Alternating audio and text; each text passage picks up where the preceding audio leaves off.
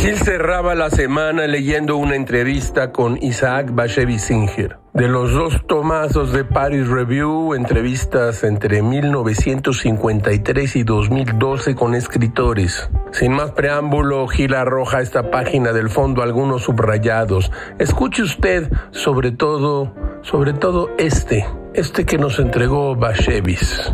Nada salvará a la humanidad Alcanzaremos mucho progreso, pero seguiremos sufriendo y el sufrimiento nunca llegará a su fin. Siempre inventaremos nuevas fuentes de dolor. No es posible tomar esta vida y transformarla de pronto en un gran jardín de las delicias, en un océano de placeres. Para mí, dice Bashevis, ser pesimista significa ser realista, pero a pesar de nuestro sufrimiento y a pesar de que la vida nunca será el paraíso que nos gustaría, siempre hay algo hay algo por lo que vale la pena vivir.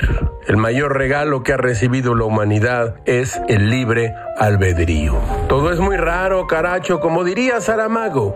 Los escritores viven de la infelicidad, de la infelicidad del mundo. En un mundo feliz no sería escritor.